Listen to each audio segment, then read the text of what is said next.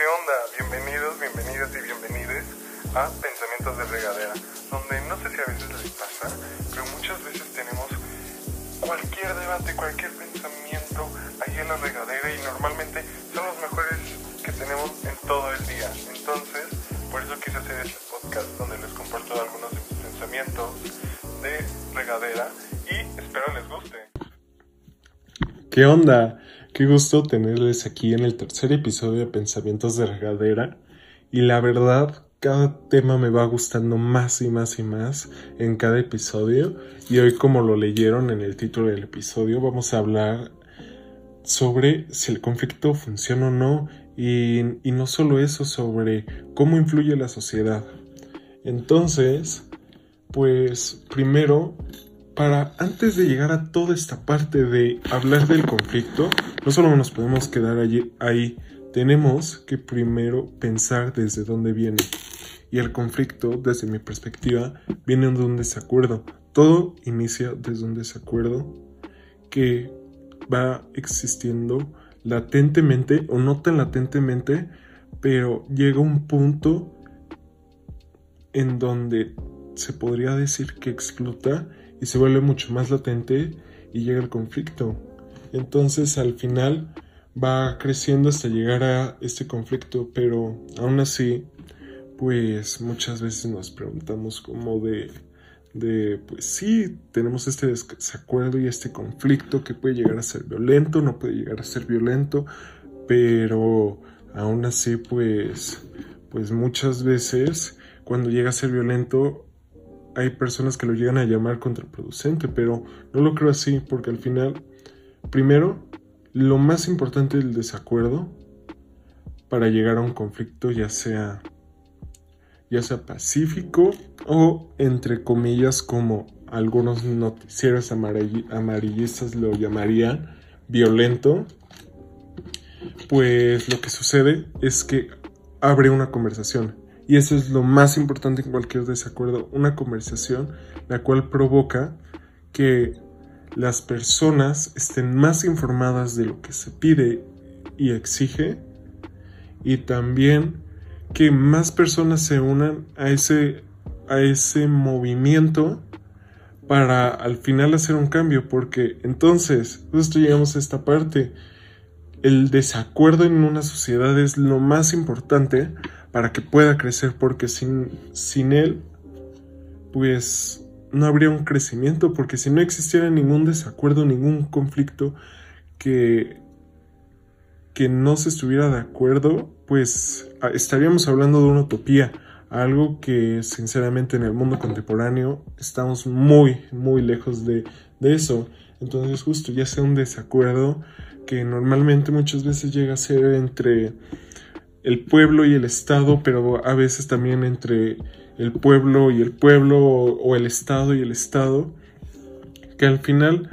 va creciendo y hace que una sociedad crezca, porque pues tan solo si abrimos cualquier libro de historia,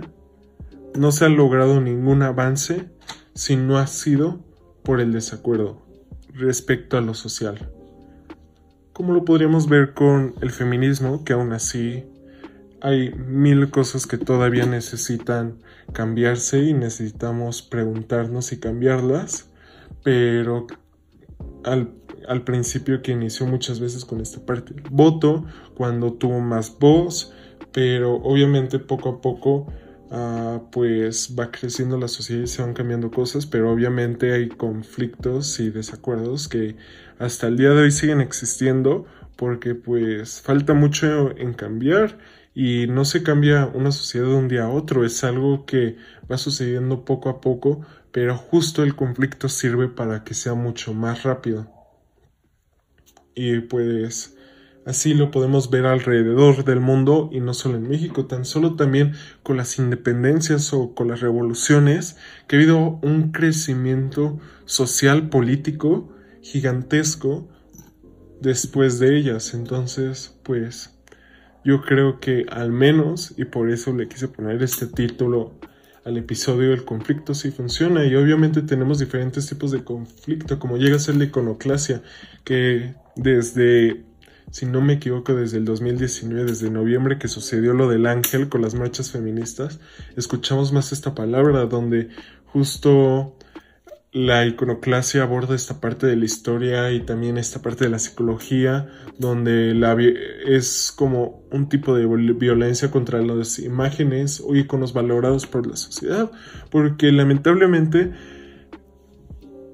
en la actualidad, sin la iconoclasia, no existiría esa difusión de información que los movimientos necesitan, porque claro, y se los pregunto a ustedes, ¿cuántas veces hemos visto en un noticiero o lo que sea sobre una marcha pacífica feminista? Yo creo que muy pocas o, nunca. Pero claro, existe la iconoclasia y llega esta parte en donde tiene mucho más voz y así, pero obviamente hay que aprender, hay que aprender que la iconoclasia se sirve y también están las marchas donde tenemos igual diferentes tipos de marchas que, que yo creo que primero es el desacuerdo, después el conflicto y muchas veces el primer paso es las marchas, donde las marchas las personas salen de sus casas a exigir o pedir algo que se necesita cambiar y se necesita para que en la mayoría de las veces obviamente hay muchos tipos de desacuerdo que no contribuyen a la sociedad